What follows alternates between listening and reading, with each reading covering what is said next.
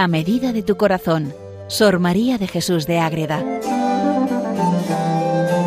Dirigido por el Padre Rafael Pascual.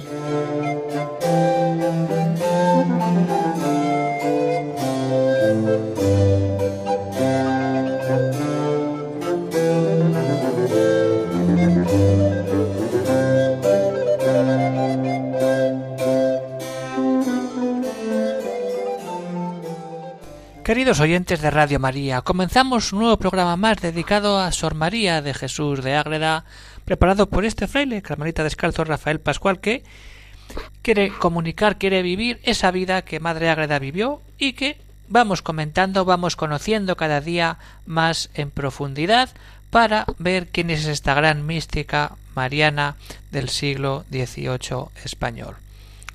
Vivimos de verdad, perdón, siglo XVII. Vivimos de verdad ese momento de vida.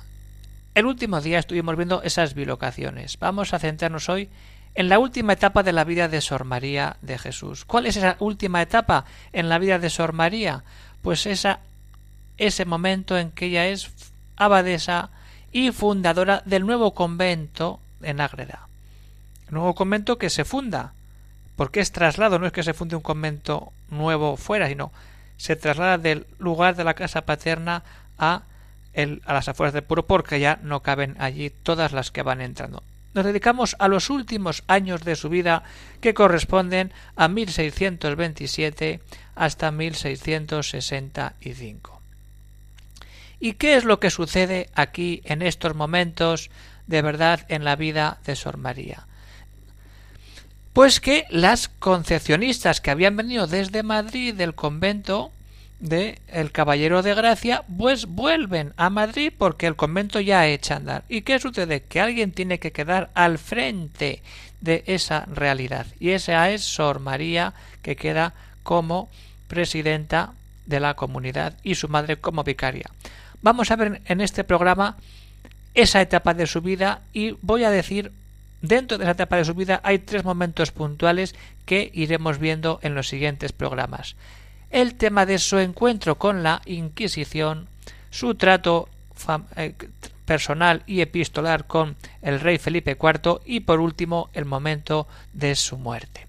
Ah, nos vamos a entrar de manera general en esa vida de Sor María en estos años. Pues como decimos, asume la dirección del monasterio. Estando todavía en la casa paterna, y estando ahí, ¿qué sucede? Que ya ven que no caben y que hay que preparar una nueva casa, una, una nueva convento para que sea ya de verdad un convento estable y en el que todavía existen hoy y viven las hermanas religiosas. Entonces, ella ya prepara el terreno en el sentido material de buscar terrenos y va preparando para que todo ese cambio de dejar un convento y pasar al otro pueda ser posible.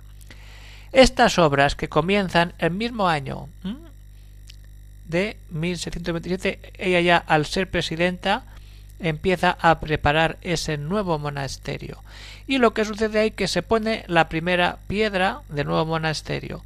Y los años que dura esta obra del nuevo monasterio son más o menos siete años donde suceden muchas cosas.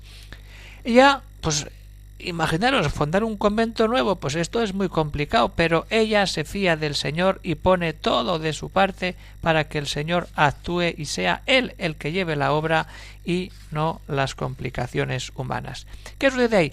Pues que pide prestado los cien primeros reales para iniciar y las obras se terminan en 1633. Durante estos años suceden cosas pues, muy, muy peculiares, muy curiosas, que demuestran cómo toda la comarca, no solamente Ágreda, el pueblo, toda la zona quiere participar y ayudar en la construcción de este nuevo monasterio, que empiezan a venir bienhechores en los momentos más oportunos y necesarios, mucha gente que viene a trabajar sin querer cobrar nada, y tampoco van faltando esas vocaciones para el nuevo monasterio. Y es que era eso, es que si nos recurrimos, concurrían mucha gente del pueblo de Ágreda, desde la más de la mujer al noble anciano y todos, los niños, las mujeres, todos hacían lo que podían para que ese monasterio fuera levantado a las afueras del pueblo en ese alto, en ese peñasco donde lo tenemos hoy. Incluso de los lugares vecinos también venían con las caballerías que, nos, que habían entonces para poder trabajar y poder volver a su casa antes de ponerse el sol en esa Castilla donde cuando se pone el sol todo cambia mucho. Incluso pasó también que una doncella subiendo agua a lo más alto de un andamio cayó en tierra y no pasó nada. Y otro peón cayó de muy alto y dio con la cabeza en una piedra. ¿Y qué sucedió? Que se rompió la piedra quedando sana la cabeza y volviendo al trabajo sin susto. A otro andamio cargaron tanto de maniobra sin advertirlo que se venció al otro lado y cayeron todos los peones y trabajadores y el andamio y maniobra sobre ellos y van a sacarlos pensando que estaban todos pues muy heridos y no sucedió daño alguno. Así muchas de estas anécdotas encontramos en la autobiografía de Sor María de Jesús de Ágreda. Esto es lo que sucede de verdad en esos momentos, pero también tenemos que tener en cuenta el momento crucial de la vida de Sor María. Hemos dicho, como abadesa no puede porque le falta la mayoría de edad en ese sentido de ser para poder ser abadesa, que son 25 años para que esa religiosa pueda llevar las riendas del convento. Y por ello no tiene el título, el nombramiento de abadesa, sino, sino de presidenta. ¿Y qué sucede ahí? Que los superiores preguntan y ven cómo eso puede aplicarse. Y entonces preguntan a la madre y a la Madre Ágreda y ella qué hace? Pues lo más importante, recurrir a nuestra Madre del Cielo para que diga ella, para que hable ella lo que tiene que hacer esta hija elegida. ¿Y qué sucede ahí? Pues que ella le pregunta a la Virgen y le dice que acepte y que obedezca y que se ponga en marcha. Y eso es lo que nos cuenta ella también en la autobiografía. Que así recurrió con esta afición a la reina del cielo, la cual benignamente la recibió y consoló, mandándole que se ofreciese al trabajo de la prelacía con la esperanza, aquí cuidado importante, de que ella, la Virgen María, le aliviaría en él, constituyéndose por madre y por prelada superiora suya, y no solamente suya, sino de todas sus hijas, y que supliría sus faltas. Hija mía amantísima, le dice la Virgen, consuélate y no se turbe tu corazón en el trabajo, prepárate para él, que yo seré tu madre y tu prelada, a quien obedecerás, y también lo seré de tus súbditas, y supliré tus faltas, y tú serás mi agente, por quien obraré la voluntad de mi Hijo y mi Dios. En todas tus tentaciones, aflicciones y trabajos acudirás a mí, para conferirlas y tomar mi consejo, y en todo te ayudaré, y tú me obedecerás, y yo te daré mi favor, y estaré atenta a tus aflicciones. Eso es lo que la Virgen le dice. Y como prueba y señal es de que esto es una obra del Señor y que la Virgen habla y le pide y le dice que vaya adelante llevando el nuevo convento que tiene que gobernar como religiosa, pues la el Señor le manda escribir la historia de la Virgen María, lo que conocemos todo como la mística ciudad de Dios, esa mística ciudad de Dios, esa vida de la Virgen María, que ya hablaremos en otro momento, pero es eso decir, la Virgen María la vida queda reflejada y para que veas que eso tiene que ir adelante tienes que ser esa superiora en el convento de Ágreda para empezar a ejercer la vida religiosa y dejar que la Virgen empiece a hablar en el corazón de Sor María y poder luego leer con tanto gozo estas obras de Sor María. Entonces, que quede claro, estamos en ese momento especial de Sor María de Jesús donde ella asume su vocación dentro de la vida religiosa ahora como abadesa. Ha hecho el discernimiento y dice adelante, vamos adelante, voy a ser abadesa de esta comunidad y me pongo en las manos del Señor y de la Virgen y como prueba recibo ese mandato de escribir la vida de la Virgen. Las obras van adelante materialmente y espiritualmente con este detalle lo vemos también muy bien reflejado. Pues ahora dejamos unos momentos para meditar un poco esta realidad y a continuación seguimos.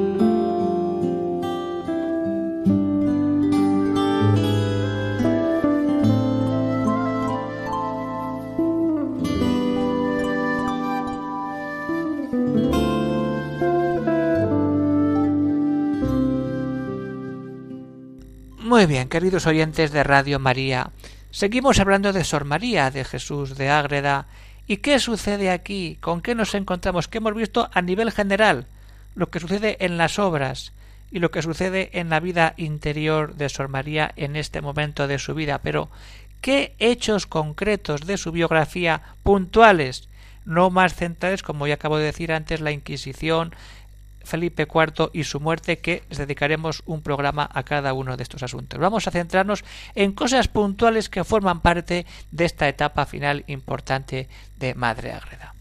Entonces, ¿qué sucede?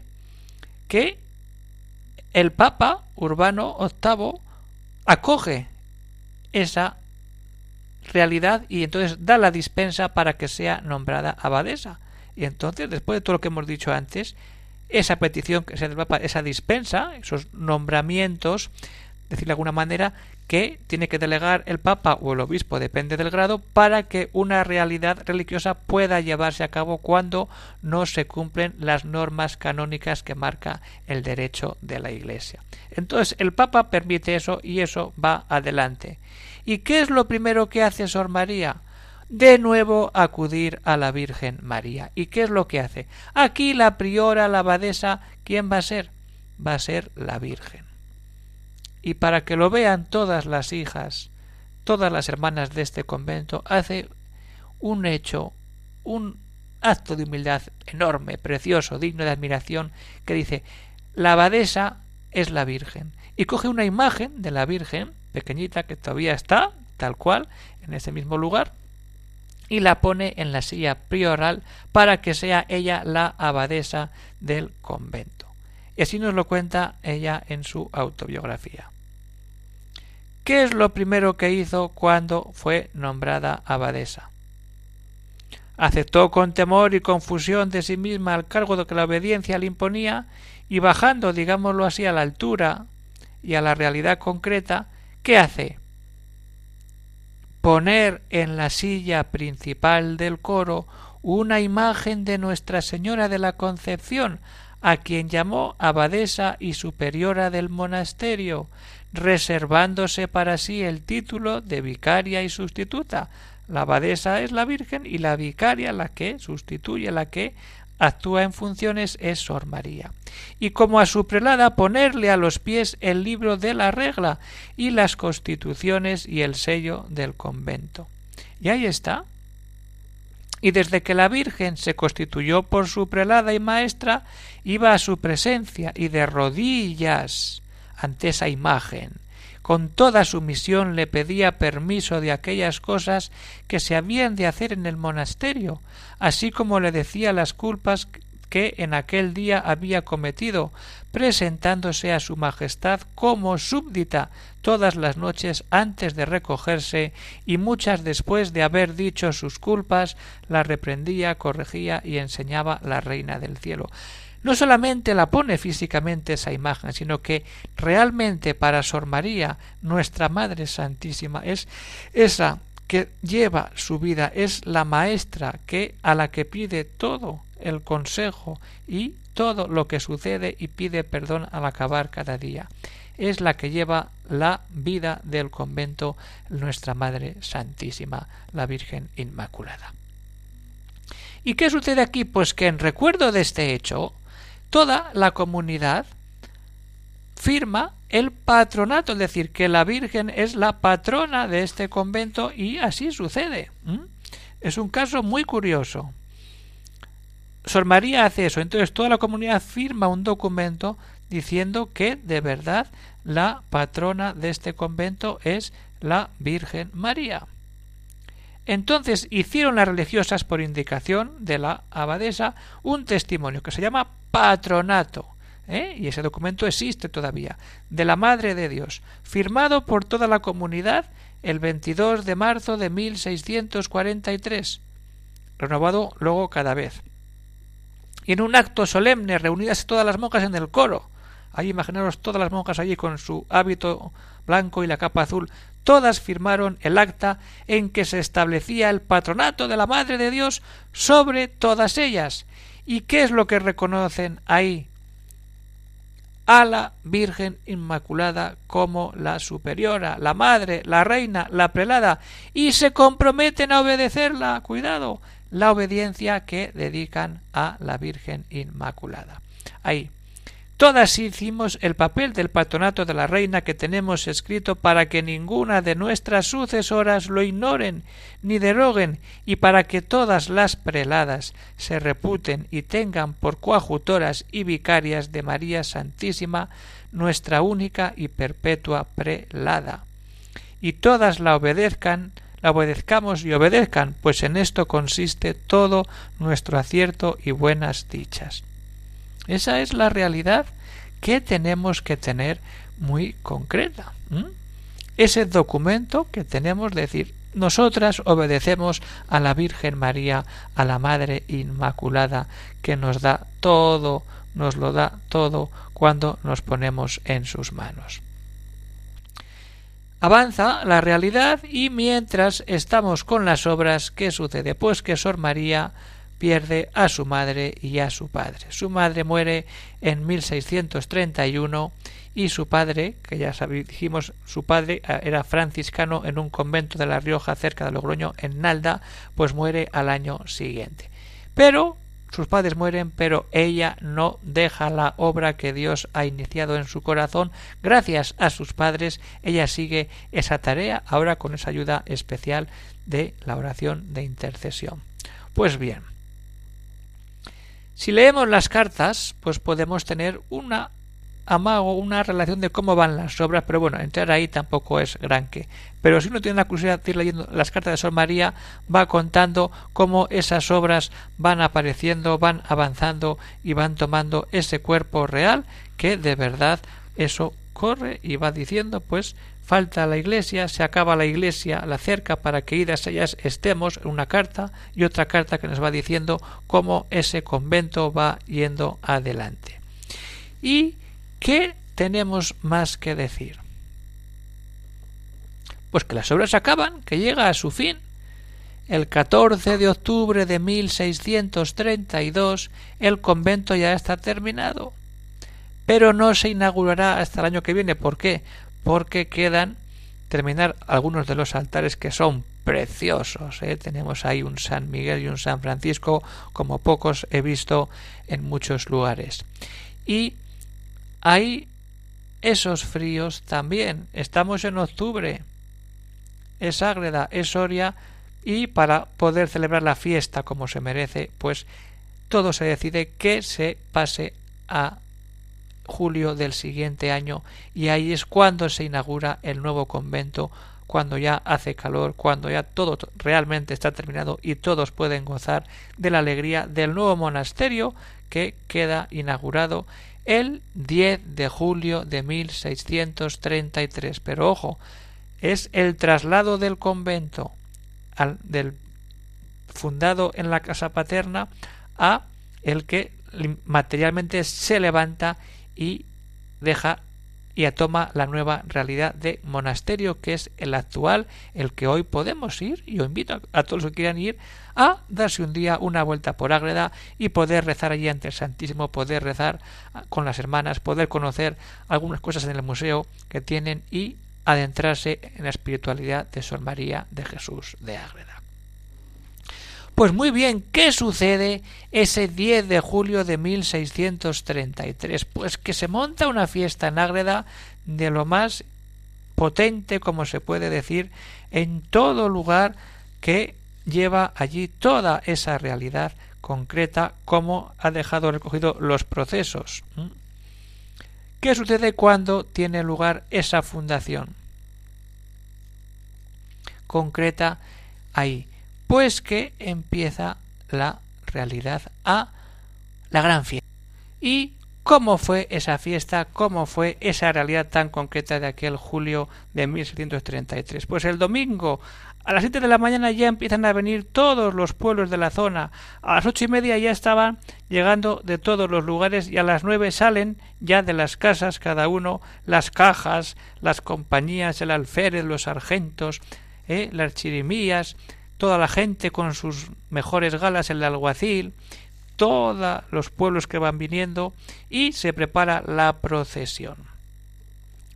De la manera siguiente, las cajas y Suiza de la compañía, los pendones de la tierra, los grandes estandartes, luego los de la villa, luego las cruces de cada pueblo, y los frailes que había franciscanos, los agustinos, los capellanes, todos los curas que había en Ágreda, y detrás de las cruces los santos de las cofradías de Santa Lucía, de San Vicente, de San Blas, de San Antón, de Santa Bárbara, San Francisco, San José, la Virgen del Rosario, San Sebastián, San Crispín, la Virgen de la Concepción, y en medio de la procesión iban las monjas de dos en dos con sus velas blancas, doradas y escritos sus nombres en cada una, a un lado, la Madre María de Jesús iba el Padre Andrés de la Torre y al otro lado iba el Padre Sebastián Marcilla.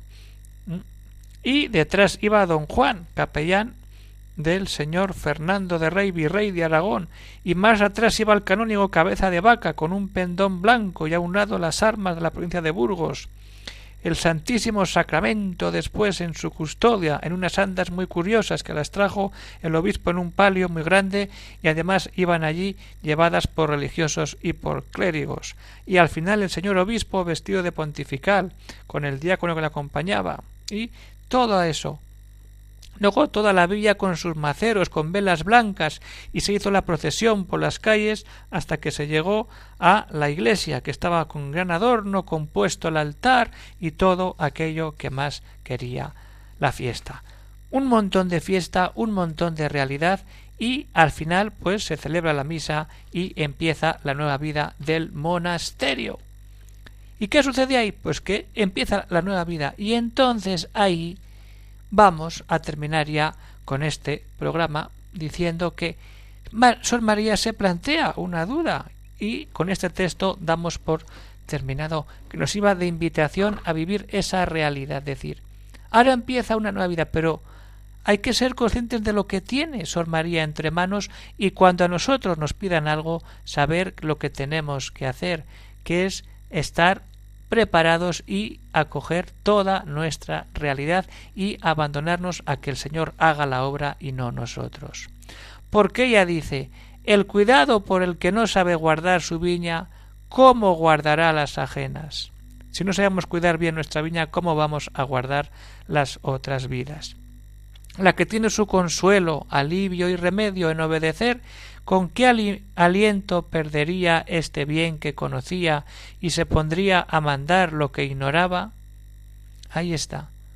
Obedecemos, acogemos la palabra del Señor y nos ponemos en sus manos para poder hacer la obra que Él nos pida, que es la obra de Dios que cada uno tiene que descubrir a lo largo de su vida y cuanto antes mejor para ser feliz Él y todos aquellos que le rodean, como en este caso con Sor María de Jesús de Ágreda, donde terminamos este programa despidiéndonos, queridos oyentes de Radio María, pero antes voy a dejar el correo electrónico por si alguien tiene alguna duda, algún comentario que podríamos comentar también en el programa o, responder.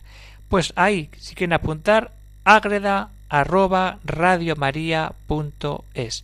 Este correo electrónico pueden disponerlo para hacer ahí aclaraciones, sugerencias, propuestas y sobre todo difundir ese carisma, esa realidad preciosa que es ser hijos de la Madre Inmaculada y admirar siempre la grandeza de esta Reina del Cielo. Pues muy bien, queridos oyentes de Radio María, se despide de ustedes, de todos los oyentes, el Padre Rafael Pascual, que Dios bendiga a todos los que están presentes y a todos los que quieran seguir de verdad el consejo de nuestra Madre la Virgen. Un saludo a todos.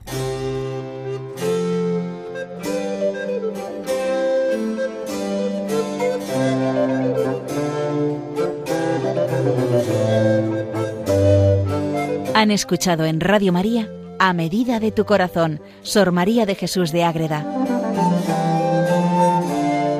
por el Padre Rafael Pascual.